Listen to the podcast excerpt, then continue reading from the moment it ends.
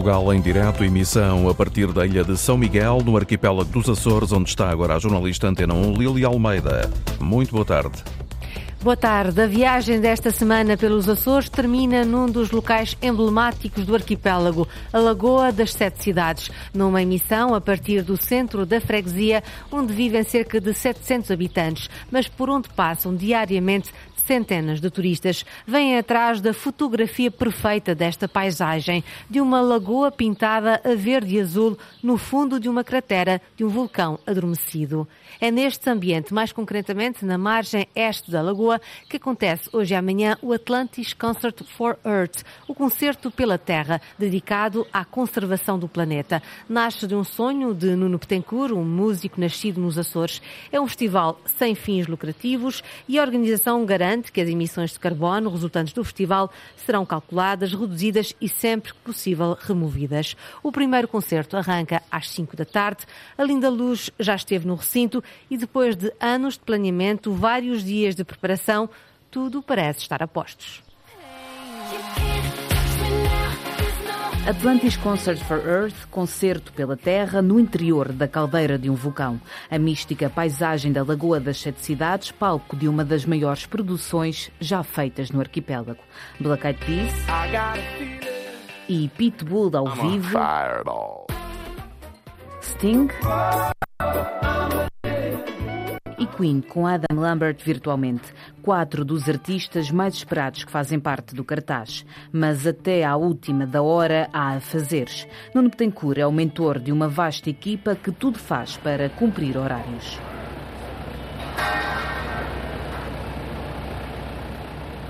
É com este barulho de fundo que o músico terceirense fala à Antena 1 a 24 horas de ver um sonho de 17 anos tornar-se realidade. Bem, temos sonhos e pesadelos. Às vezes acontecem na mesma noite. Devias perguntar-me isto à uma da manhã de domingo. Quer dizer, é muito bom ver que está tudo a compor-se. É um sonho. Já se passaram 17 anos desde que tive a ideia. Mas esta é, provavelmente, a situação mais difícil em que já estive. Posso comparar às dores de um parto, sabes? Quando já tens o bebê, é ótimo. Mas os nove meses antes, ou as nove horas de parto, são tempos difíceis. Acho que ainda estamos a meio do parto. Dói. É doloroso. Quando o bebê nascer, Talvez amanhã à noite podemos falar. Mas agora é maravilhoso. Está a acontecer. Mas vai levar algum tempo. Temos o trabalho de uma semana para fazer num dia. Este até pode ser um dos maiores desafios do guitarrista dos Extreme. Mas será que vale a pena repetir? Se quer fazer isto para o ano, Nunca mais. Nunca mais quero ver este sítio. Não, claro que sim. Quero fazer isto todos os anos. É neste tom de brincadeira que deixamos no Betancourt. Pouco a pouco é chamado para dar instruções à produção que trabalha a todo vapor para daqui a poucas horas a música acontecer. Entre cabos e sistemas de som encontramos Pedro Nunes. Estou cá para fazer parte da equipa técnica em algumas funções aqui técnicas, na montagem do, do espetáculo em si e apoio durante os espetáculos. Qual é que é a sua tarefa principal? Vá, explica um bocadinho daquilo que faz. Bem, eu vou dar apoio ao palco, a nível de mudanças de palco entre os vários artistas, é preciso mudar algumas coisas, como seja estrados, cabelagem, vou estar dando apoio. Entretanto, e até agora, um pouco de tudo relacionado com a técnica. Para o técnico da Ruído, uma empresa regional, esta é uma experiência inesquecível. Quem o ouve falar percebe o entusiasmo. Basta olhar aqui em redor e ver que é um mundo completamente diferente. Isso é a segunda liga, a primeira liga, isto talvez seja a Liga dos Campeões quase. É completamente à parte. Já é uma produção muito, muito, muito, muito grande. E muito diferente do que já se via até hoje cá. Um evento destes requer vários materiais que não existem nos Açores. Alguns deles vieram do estrangeiro. Complicadíssimo. A logística é o maior problema deste festival, na verdade, porque infelizmente aqui nas ilhas não é possível ter o equipamento, nem o equipamento, nem as pessoas que são necessárias para fazer um evento deste tipo e portanto é necessário vir imensa coisa de fora, nem tudo, vem umas coisas do continente, mas coisas de Lisboa, outras do Porto, vem muita coisa dos Estados Unidos Vem, pronto, vem coisas um bocadinho de todo lado, a Austrália, e depois tem também as coisas, as, os equipamentos que os artistas trazem, o backline deles, também trazem alguns equipamentos de som e etc. Portanto, foi preciso chamar reforços. Helder Feliz, vindo do Porto, é um deles. Assim que lhe apontamos o microfone, a preocupação é apenas uma. O vosso equipamento, para começar, é todo wireless ou é todo com cabo? Que isso pode-nos criar já aqui complicações. É tudo com cabo. É tudo com cabo, pronto. Já é menos um problema para assim resolver. Assim não há complicações. Assim não há complicações da RF, pelo menos. Portanto, quando a comunicação social quiser vir para cá, tem que ser com cabos. É sempre a situação ideal, sim. Nós, neste caso, temos neste festival, já estamos com 80 canais de RF eh, programados, contados, portanto, e depois já de sempre aparecer mais alguma coisa em cima disso. Portanto, é muita radiofrequência aqui no ar que é preciso coordenar e ter atenção. É num recinto vazio de espectadores, mas cheio em meios técnicos e humanos, que se sente a agitação. Há painéis a serem montados, microfones a serem testados, até a tarola da bateria já está a ser afinada. Em escassos momentos, tudo começa. Poderia ter sido noutro sítio? Sim, mas não seria a mesma coisa. A paisagem e a natureza são um palco singular deste evento amigo do ambiente.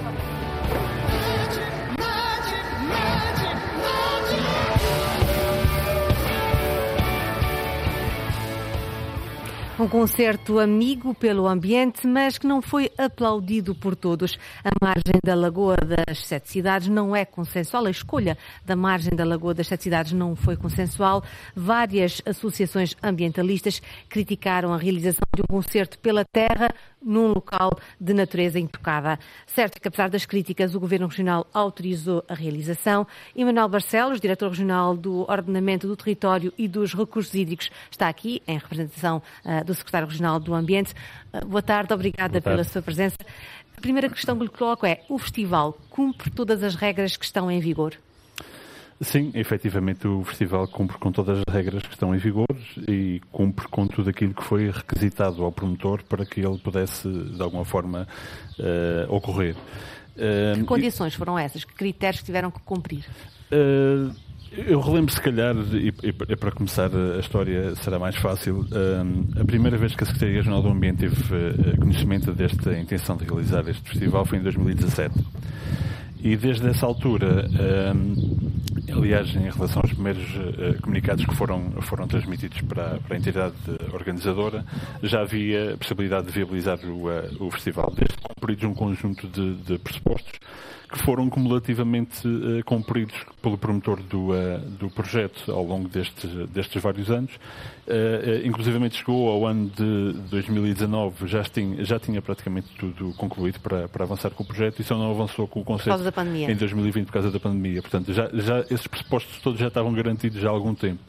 E, portanto, Uh, Mas na altura também as, as, mesmas questões talvez se, se colocassem. Passada a pandemia, o certo é que esta é uma lagoa um, importante. Não é, não é preciso pensar um pouquinho nas condições desta bacia hidrográfica? Sim, sim, com certeza.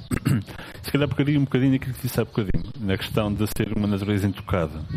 A verdade é que uh, as sete cidades uh, é uma bacia hidrográfica fabulosa, lindíssima, uh, que ainda para mais tem um plano de ordenamento de bacia hidrográfica específico para, para a mesma, mas não, não podemos esquecer que é uma bacia hidrográfica onde existe atividade antropogénica relevante. Existe uma comunidade que vive cá dentro, existe atividade florestal dentro da bacia hidrográfica, existe atividade agrícola dentro da, da bacia hidrográfica, portanto, não podemos de alguma forma dizer que isto é tudo intocado. Aliás, é um, é um cenário único, eh, é um anfiteatro natural fabuloso, sem dúvida alguma.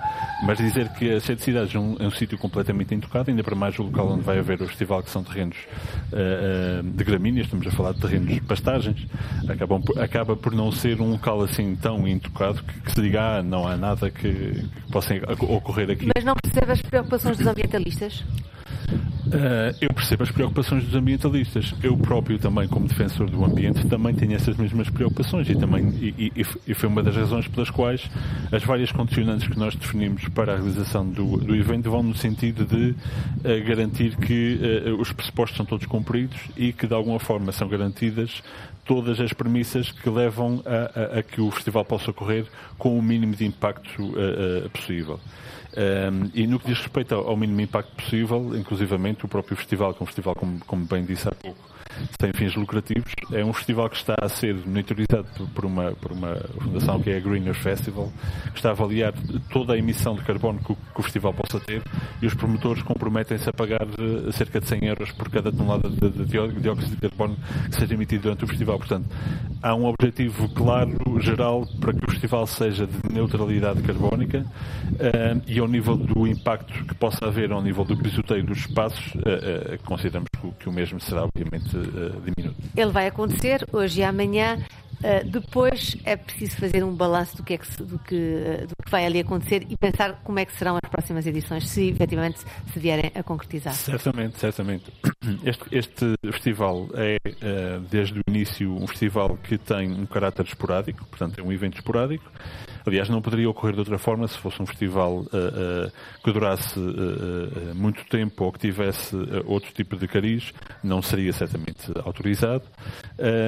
mas é efetivamente depois do festival e fazendo a checklist de tudo aquilo que era necessário cumprir e perceber se foi cumprido, se não foi cumprido, se em termos da, da, da responsabilidade de cada uma das partes foi efetivamente garantida, aí estaremos em condições de dizer que o festival foi claramente um sucesso e, portanto, à partida teremos possibilidade, se tudo correr eh, conforme o espetado, ehm, de, de eu poder haver a, a ser. Eh, Não ser autorizado para o próximo ano.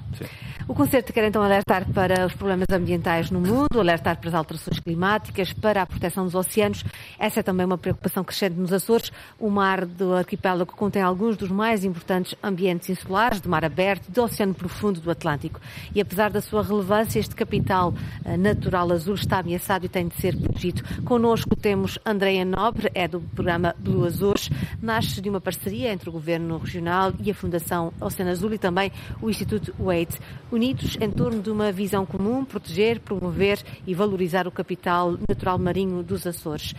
Quais são neste momento, boa tarde antes de mais, Boa quais tarde. são as principais uh, ameaças neste momento no mar dos Açores? Portanto, o, o, Mar dos Açores, uh, como, como, um bocadinho por todo o lado, temos a ameaça dos plásticos uh, e, portanto, temos um mar com cada vez mais, mais plásticos. Isto é um assunto que tem preocupado todos, os cientistas e não cientistas, a população em geral, uh, principalmente também aqui nos Açores. Temos um problema de sobrepesca, os estoques cada vez têm vindo a ser mais reduzidos. e apesar de todas as preocupações, temos que garantir que há aqui um, uma, um, um, trabalho no sentido de alter, reverter essa situação. Daí o programa uh, Blue Açores ter nos seus objetivos a proteção de 30% do mar dos Açores. Ainda vamos a tempo, já vamos, já vamos explicar uh, o que é que o Blue Açores pretende fazer, mas ainda vamos tempo de uh, recuperar o, o mar dos Açores. A ciência diz-nos que sim que vamos a tempo, mas não temos muito tempo.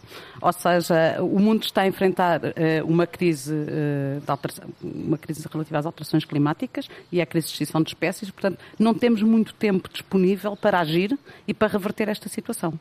Então, o que é que é preciso começar a fazer já? Ou seja, acho que é preciso começar a fazer mais programas como o Blue Açores, que, que tendo por base um, um trabalho científico notável que tem vindo a ser desenvolvido pela Universidade dos Açores, que tem décadas e décadas de, de trabalhos feitos em todas as áreas, mas principalmente um trabalho de relevância mundial na área do mar profundo e dos ambientes plágicos, e, portanto, é preciso ter uma sólida uh, informação científica que nos permita dizer onde é que se deve proteger, quais são as áreas que são importantes para a conservação, porque são essas, as áreas marinhas protegidas funcionam um bocadinho como bancos de capital natural. E se, eu, se imaginarmos o cidadão comum que tem, eu, vou, o que nós queremos é garantir, tirar um bocadinho do seu rendimento para pôr num banco. Então vamos explicar. O que é que são áreas marinhas protegidas? As áreas marinhas protegidas é uma área geograficamente bem definida, onde existem limites à atividade humana, com vista a alcançar a longo prazo uh, benefícios para a conservação da natureza. São essenciais para salvaguardar a biodiversidade e a saúde dos ecossistemas marinhos. Funcionam como santuários para as espécies crescerem, se reproduzirem e ajudam a restaurar populações saudáveis dentro e fora dos seus limites, porque o, o, os animais marinhos têm, comportam-se, começam a crescer e depois ficam sobre, aquelas áreas marinhas ficam sobrepovoadas e, portanto, começam as espécies a saírem para as outras áreas de pesca, onde podem uh, a seguir ser pescados, é como, como dando, fazendo a analogia com a conta bancária, é como se nós conseguíssemos passar a viver de juros. Dando um exemplo aqui nos Açores, uh, há 10 anos, mais de 10 anos, foi feito entre, ali na zona do, perto da ilha do Faial um banco, o que é o Banco Condor, uma área marinha protegida. Uh, o Instituto Oceanos tem vindo sempre a desenvolver um trabalho de monitorização daquelas, daquela área e recentemente, relativamente ao gorás, dentro, a, a, massa, portanto, a quantidade de gorás que existe dentro da área marinha protegida, ao fim de 10 anos, é de 400, tem mais 400% de Gorás. E fora das áreas da área marinha protegida, portanto ali na zona entre, eh, entre o Faial e o Pico, estamos a falar de mais 195% em 10 anos, ou seja, mas eh, durante 10 anos foi proibido pescar. Uh, o objetivo uh, nessa zona, para ter efeitos, é efetivamente um trabalho a longo prazo para haver, para revitalizar aquelas zonas no, no, mar, essas áreas protegidas, é preciso muito tempo. É preciso tempo. também foi preciso tempo para, para nós, para, para, para os seres humanos, consumirem os recursos, não é? Não, as coisas não acontecem num dia e, e demoram o seu tempo mas relativamente, em, relativamente pouco tempo se conseguem ter resultados uh, práticos. Dez anos parece muito, mas não é muito tempo se olharmos para o tempo também que demorarmos a fazer. E essa é mais ou menos a média, uns 10 anos para tentar recuperar estas áreas marinhas? Quer dizer, é, é possível saber? Depende da área. Se for fazer uma área marinha protegida numa zona onde não há peixe, vai demorar muito mais tempo. Portanto, se, se, se criar a, esta reserva marinha, esta proteção das espécies, numa zona onde os peixes se reproduzem mais, este tempo é diminuto. Portanto, há aqui um, quase que um trade-off entre uh, o que eu vou fazer hoje e o que eu vou fazer no futuro. E o objetivo da Blue Azores é tornar uh, que percentagem do Mar dos Açores em área marinha protegida? É proteger 30% do Mar dos Açores, dos quais metade desta área, portanto 15% do nosso mar serão áreas marinhas totalmente protegidas.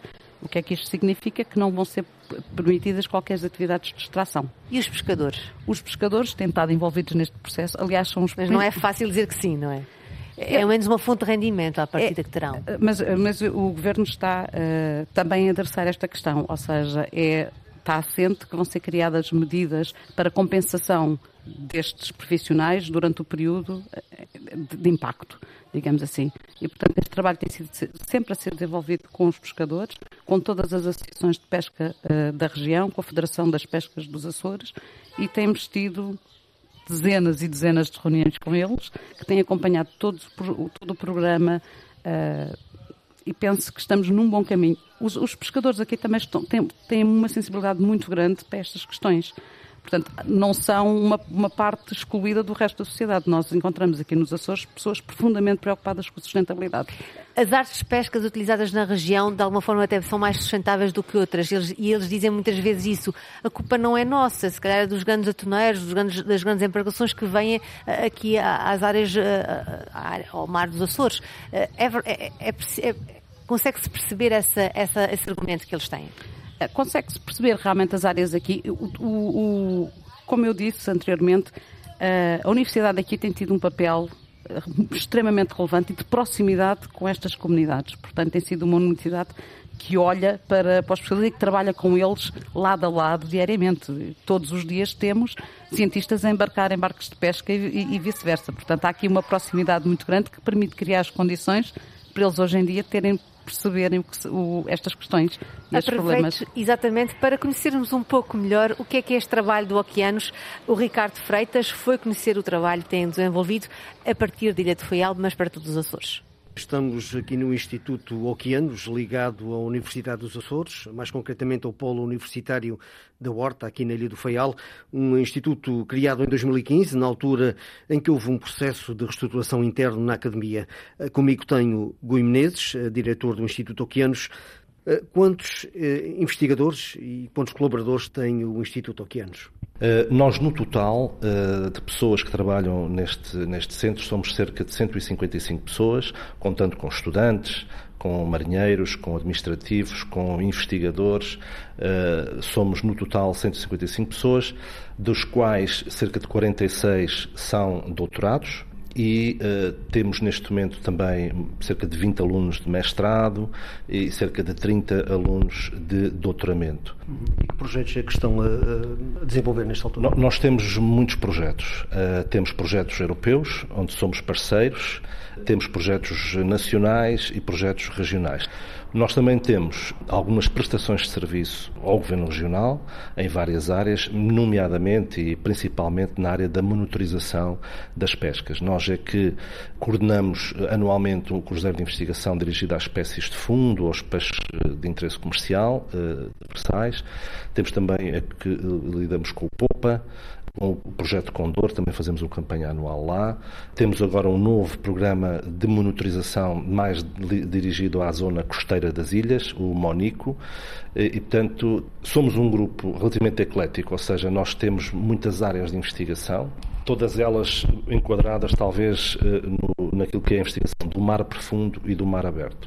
Há ainda uma falta de, de, de equipamento, uh, presumo que grande, que obriga de alguma forma que o que nos faça parcerias com outros institutos europeus no sentido de garantir meios para, para esse tipo de investigação.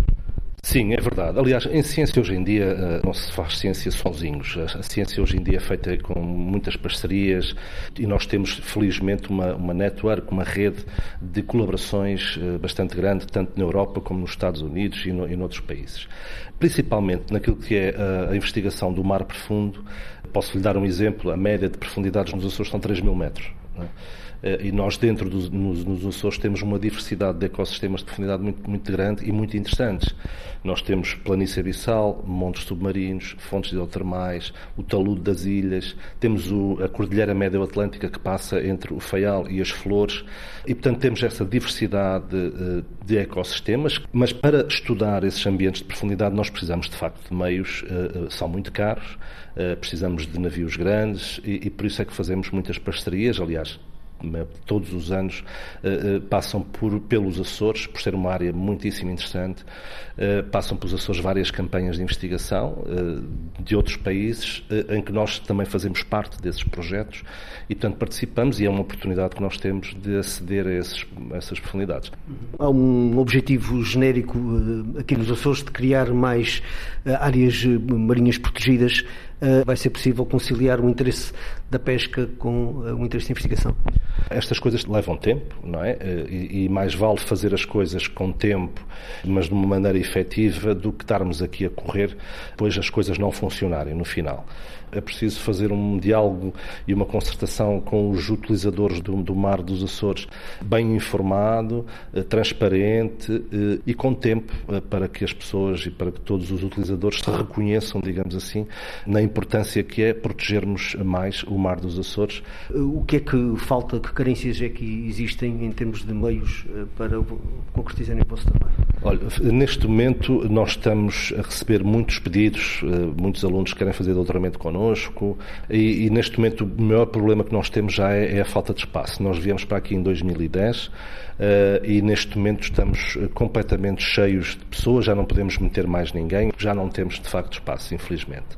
Vamos ver eh, o que é que acontece no futuro, ou seja, é um, é um bom problema, mas de qualquer maneira começa a ser difícil acomodar com qualidade as pessoas que nos procuram para fazer trabalhos connosco. Dr. Menezes, muito obrigado pela sua presença neste programa. Muito obrigado e, e boa sorte para o programa também. Já percebemos que é efetivamente um trabalho uh, de parcerias, uh, este, todo este trabalho em relação ao mar. Uh, ainda hoje de manhã veio de São Jorge, André Nobre veio de São Jorge, porque esteve lá ontem Ted Waite, do Instituto Waite, mais, uma, mais um apoio para este trabalho. O que é que, que novidades nos podes avançar deste encontro ontem também com o Governo Regional em São Jorge? Sim como, como uh, estes processos, e também referido na peça uh, pelo professor Rui Menezes, estes processos são processos complexos e que demoram tempo. E, portanto, é preciso reavaliar, fazer um ponto de situação, perceber estamos a avançar como é preciso, o que é que é preciso corrigir e, portanto, estas visitas, uh, e esta visita do Ted Waite, que, esteve, que está ainda aqui nos Açores, surge um bocadinho nesta sequência de semana, há duas semanas houve uma conferência dos oceanos das Nações Unidas em Lisboa, onde estiveram todos os parceiros do programa reunidos, o seu presidente do Governo Regional, e, portanto, isto foi uma consequência dessa, dessa visita o TED veio cá um bocadinho para fazer um ponto de situação e como é que nós podemos suportar, como é que estas fundações, esteve o Eight Institute, mas teve também a Fundação Oceano Azul, o professor Emmanuel Gonçalves esteve connosco ontem também, e portanto é um bocadinho, as fundações vêm perguntar ao Governo como é que nós podemos qual é a maneira mais efetiva de apoiar o Governo nesta, neste, neste processo. Portanto, este é um programa... E o, e o Mar dos Açores é assim apetecível e, e no futuro será difícil também de alguma forma gerir os interesses económicos que estão uh, por trás de, do mar? O Mar dos Açores eh, representa 56% do território marítimo português. Portanto, é preciso termos aqui. Uh, e Portugal assinou uh, a convenção que, que pretende proteger 30% do oceano. Portanto, os Açores são uma peça fundamental nesta, neste processo para, para a nação, uh, para Portugal como um todo.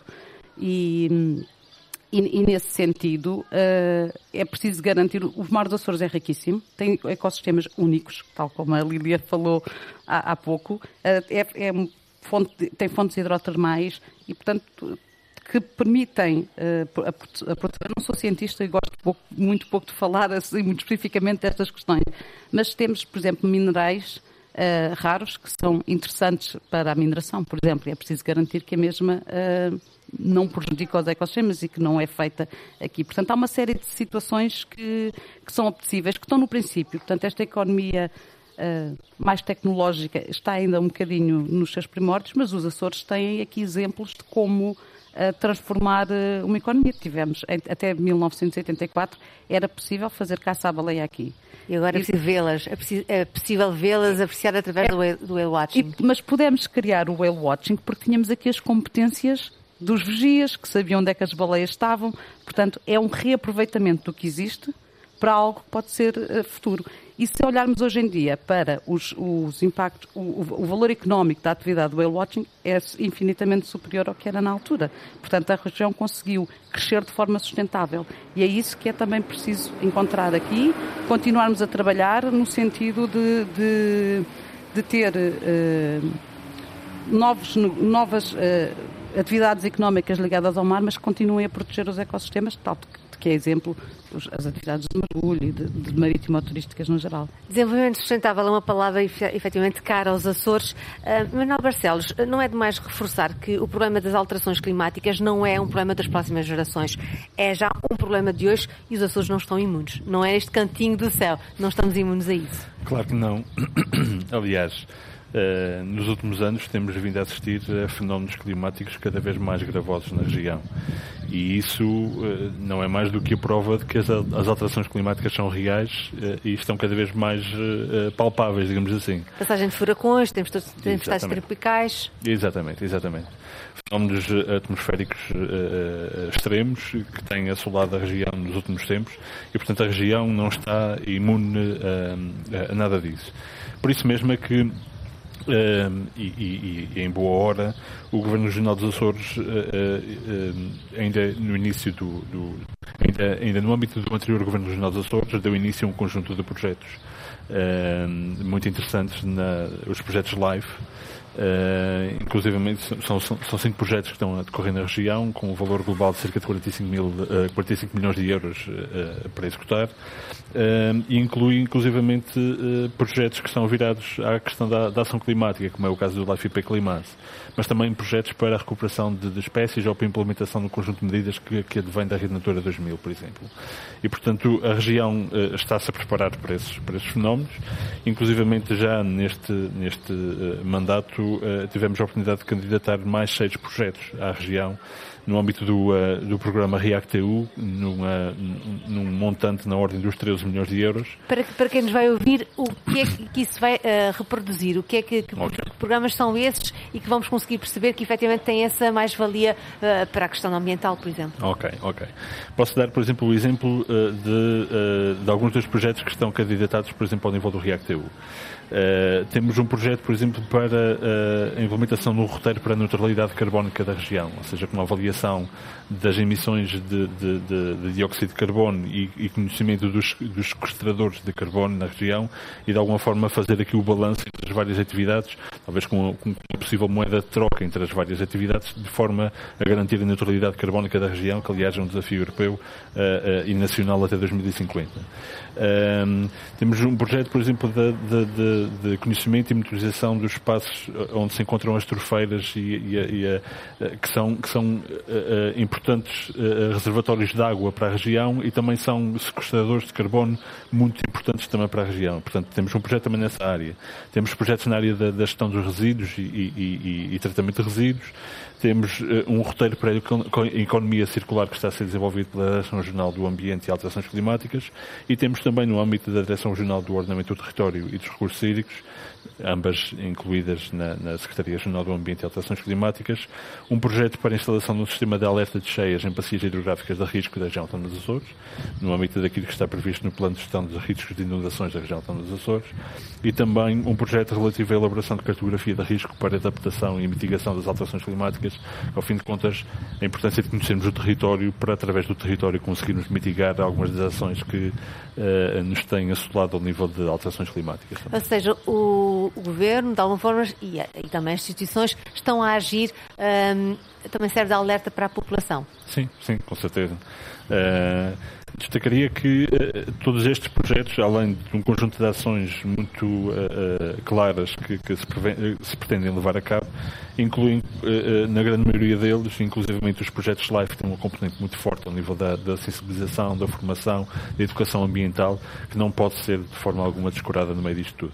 Um dos bons exemplos também serve este, este programa para revelar algum destes bons exemplos, é da produção de energia limpa e não podemos deixar de falar do caminho que está a ser trilhado na Ilha Graciosa. O Luís Costa vai nos explicar porquê. A Graciosa tem 62 km quadrados e apenas 4 mil habitantes. Raul Brandão chamou-lhe a Ilha Branca, que agora também se podia chamar Verde. O projeto Graciólica, que funciona há três anos, é pioneiro na região e aproveita as fontes renováveis para a produção da energia elétrica. No ano passado chegamos aos 140, 144 dias a 100% renovável, portanto o que, o que se reflete eh, numa porcentagem de 44% do tempo em que a ilha foi 100% renovável. Portanto, estes valores são muito particulares e não conseguimos encontrar em qualquer outra, outra ilha dos Açores ou ou mesmo eh, até em muitas outras ilhas em, em qualquer parte do mundo. O responsável na ilha da empresa graciólica, Duarte Silva, explica como funciona o projeto. Cinco aerogeradores aproveitam a força do vento e 4 mil painéis captam solar. A energia é armazenada em 320 baterias de lítio com 2,6 megawatts de capacidade. Depois toda a gestão eh, destas fontes de energia é feita por um, por um sistema computacional, um sistema inteligente que faz toda a gestão de energia de forma automatizada. Portanto, aqui o objetivo é sempre maximizar o aproveitamento das renováveis em detrimento eh, dos combustíveis fósseis, que neste caso é a central termoelétrica da EDA. Portanto, só eh, é utilizado os grupos geradores da central termoelétrica em caso de necessidade, quando a produção renovável não é su su suficiente para satisfazer o consumo total da ilha. O sistema inovador motiva outros projetos piloto, estando já em fase de candidaturas, a distribuição gratuita de 1.500 termoacumuladores elétricos. A campanha do Governo Regional pretende reduzir a fatura do gás às famílias graciosenses. Quanto mais equipamentos elétricos nós estimularmos as pessoas a, utilizar, em detrimento de, de combustíveis fósseis, Portanto, há uma mais-valia muito grande para a ilha. O caso dos, dos termoacumuladores elétricos é uma primeira medida, mas aquilo que é conhecido também vai haver medidas para incentivar a que as pessoas tenham as suas produções fotovoltaicas instaladas na, nas suas próprias casas, ou seja, as pessoas vão ter a possibilidade de produzir a sua própria energia. Portanto, isto tem o custo de investimento, só que depois a, a médio prazo eh, acaba por ser um benefício eh, muito significativo. O futuro da Graciosa promete ser mais verde, livre dos combustíveis fósseis, com benefícios económicos e ambientais. Bem como destino turístico, os Açores querem ser, uh, de alguma forma, um exemplo. Foram, o arquipélago foi o primeiro arquipélago do mundo a ganhar o selo Destino Turístico Sustentável, ao abrigo do programa Earthcheck Destino Sustentável. Sr. Diretor, como é que se consegue, numa região, um ano de um ano que está a recuperar a nível do turismo, depois de, de pandemia, vê-se, é notório que nas sete cidades é, é, vê-se turistas a cada canto. Como é que se consegue este equilíbrio entre o turismo e o ambiente? Ok, é uma boa pergunta. E difícil de responder, acredito. uma boa pergunta. eu começaria, se calhar, por colocar aqui uma tónica que tem que ver com se, se, consideramos essa temática importante ou não importante. E a verdade é que essa temática é fulcral. É porque a pegada ambiental deixada pelos turistas também é importante certo. pensar nela, não é? Exatamente. Por isso mesmo o, o, o 13º Governo Regional dos Açores definiu uh, o desenvolvimento sustentável enquanto pilar da ação governativa. Portanto, isso foi definido logo desde o início que era importante a questão da sustentabilidade e do desenvolvimento sustentável. E, portanto, quer ao nível do turismo, o turismo é, efetivamente, uh, uh, aquele setor em que na região nos últimos anos tivemos um crescimento maior. Uh, e, portanto, é aquele que, uh, na atual situação, obriga a termos uma atenção redobrada sobre o que, é que, o que é que queremos do turismo dos Açores e de que forma é que o turismo dos Açores pode fazer de forma uh, articulada e, e relativamente sustentável e para isso é preciso, é preciso planear e é preciso planear bem, nomeadamente ao nível daquilo que são as, eh, as, as, logísticas de transporte de todas essas pessoas, como é que elas circulam na, pelas ilhas, como é que elas se distribuem pelas ilhas de forma a garantir que os espaços são visitáveis isto não, isto não, estão, isto não, e estão uh, uh, demasiadamente uh, ocupados. É preciso, é preciso todo um trabalho de planeamento e de articulação por trás para conseguir garantir que os espaços não perdem a sua identidade e, e não, e não têm uh, uh, uh, todas as suas propriedades e capacidades ambientais de alguma forma destruídas um, e, que, e, que, se consiga fazer o desenvolvimento uh, apoiado também na ação do turismo, que é importante para a nossa economia, obviamente. Portanto, isto é um desafio muito grande e é, um, é, um, é uma equação complexa de se fazer, com um conjunto de ações que é preciso uh, uh, tomar ao nível do ordenamento dos espaços, ao nível do, de, de, da disciplina de acesso a certas zonas, ao nível da determinação da capacidade de carga de certos trilhos, certos passeios, certos locais, e, portanto, isto tudo tem que conjugar depois numa fórmula que é aquilo que se espera ser melhor para, para a região. Estava a tentar visualizar, por exemplo, o mirador aqui da Vista do Rei, tentar com que não haja esta concentração de turistas e de carros e de autocarros, não é? é certo. Este ordenamento, é isso que estamos a falar de alguma forma. Certíssimo, sim. Uh, ainda há pouco uh, uh, tive a oportunidade de passar junto à zona da, do, do, mirador, não da Vista do Rei, mas da, da, da Lagoa da, do, do, Canário. Canário Uh, e efetivamente havia muitos carros estacionados por esta, por esta zona fora e, portanto, não é só aqui, é na Vista do Rei, é na, é na Lagoa do Fogo, portanto, uh, uh, o, o, turismo e a atividade turística baseada no transporte único para cada uma das, dos turistas que cá vêm, ou para grupos de dois ou três turistas, acaba por ser, para estas zonas que são zonas quase obrigatórias de visitação, acaba por ser um, um, um eh, cria um conjunto de dificuldades logísticas muito grandes. A e a, cria é a, criação uh, e a aplicação no próximo ano da taxa turística uh, é, um, é uma forma de, também de alertar os turistas para não deixar essa pagada ambiental? Uh, sim, uh, mas a taxa turística vai servir para, para, para, mais do que isso. A taxa turística pode servir para um conjunto de investimentos que sejam necessários fazer para garantir que depois a disciplina de acesso aos espaços é feita da melhor forma possível, que há a forma de condicionar e controlar os acessos para que as zonas não, não, não se degradem. Uh, mas a taxa turística também tem outro objetivo. A taxa turística também está associada ou está indexada a, a, a um regime jurídico-financeiro de apoio à ação climática que foi aprovado há relativamente pouco tempo no, uh, no Parlamento Regional e que de alguma forma vem uh, comatar uma, uma necessidade que existe na região já há alguns anos no âmbito de, de catástrofes que tenham, que tenham por base uh, fenómenos atmosféricos extremos derivados das alterações climáticas e que não tinham até agora nenhum tipo de uh, uh, apoio uh, definido para essas situações. Obviamente que é importante apoiar as pessoas que de alguma forma, de uma hora para outra, acabam por perder boa parte daquilo que acumularam ao longo de uma vida. Portanto, essa taxa turística também vai contribuir para esse fundo para auxiliar em casos de, de necessidade maior as nossas populações.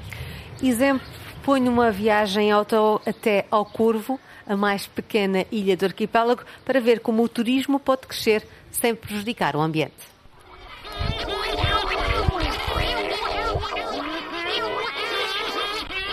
É um som inconfundível nos Açores, nas escarpas, nas fajãs. As colónias de cagarros fazem a banda sonora natural das ilhas.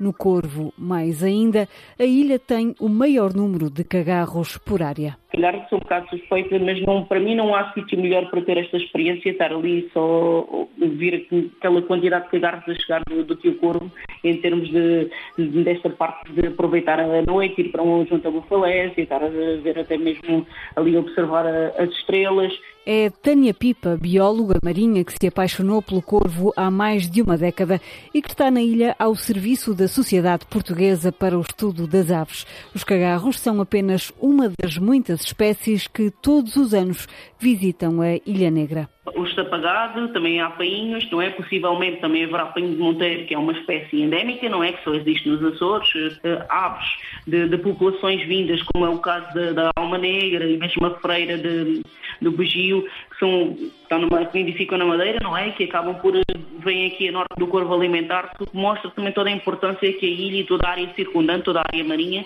tem para, tem para estas espécies. As aves vêm atrás de alimento, mas a população da ilha já os adotou. Também ela toma medidas para ajudar na semana crucial de saída dos cagarros. Fizemos questão de fazer um inquérito à população e de perguntar se a população concordava com, com, com a medida.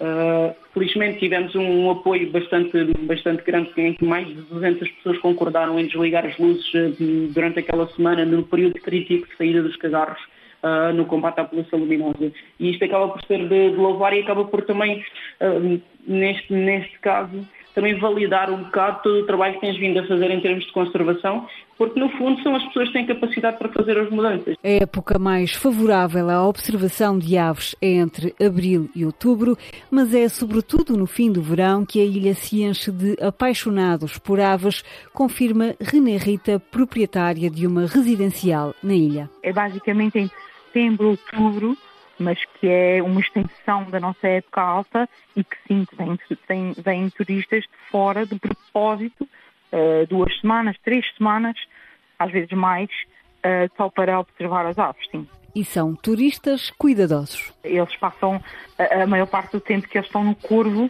é, é na natureza e, e, eles cuidam muito.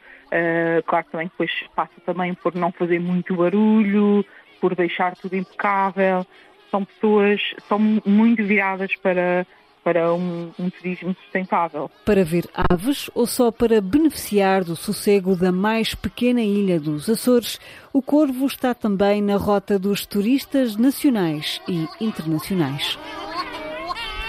A Oriana Barcelos trouxe-nos um bom exemplo de conjugar turismo e ambiente. Há outros exemplos, Sr. Diretor?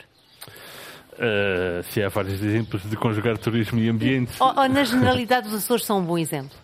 Sim, de alguma forma, o, o, os Açores sempre, sempre, tiveram o cuidado de, de, se demarcarem por ser um turismo de natureza. E, portanto, de alguma forma, uh, as atividades que têm sido desenvolvidas na, na região têm, têm normalmente esse, essa, essa, preocupação. E há, há bocadinho aquilo que uh, uh, aqui também estava a ser dito em relação à questão da, da, da, do whale watching, ou seja, a reconversão de um conjunto de atividades que a determinada altura não eram efetivamente benéficas para a natureza e acabaram por, sendo reconvertidas acabaram por, por gerar grandes fontes de riqueza para a região e sim, a região tem que continuar a apertar nesse mesmo caminho. O mar é uma fonte de riqueza para os Açores? É, é uma fonte de riqueza e, quanto, e, no futuro, quando, se, quando, a economia começar a valorizar mais uh, quem protege a natureza e quando houver aqui um, um quase um trade-off económico relativamente a estes assuntos, uh, penso que nós vamos nos tornar uma região cada vez mais rica, uh, não só em termos de natureza, mas por termos feito esse trabalho de, de proteção ao longo destes anos todos. Muito obrigada aos dois por estarem aqui neste Portugal em Direto. Nas sete cidades chegamos ao fim desta viagem pelos Açores. Estivemos em São Jorge, na Terceira e em São Miguel, mas conseguimos fazer esta escala em todas as ilhas do arquipélago durante esta semana, com a participação dos jornalistas Linda Luz, Oriana Barcelos, Ricardo Freitas, dos jornalistas correspondentes Eduardo Mendes, Bruno Melo, António Pacheco, Maria José Souza e Luís Costa. Assistência técnica de Tiago Matias. No continente e nas ilhas, como sempre, continuamos a ligar Portugal. Portugal em direto, edição da jornalista Lili Almeida, emissão a partir da ilha de São Miguel, nos Açores.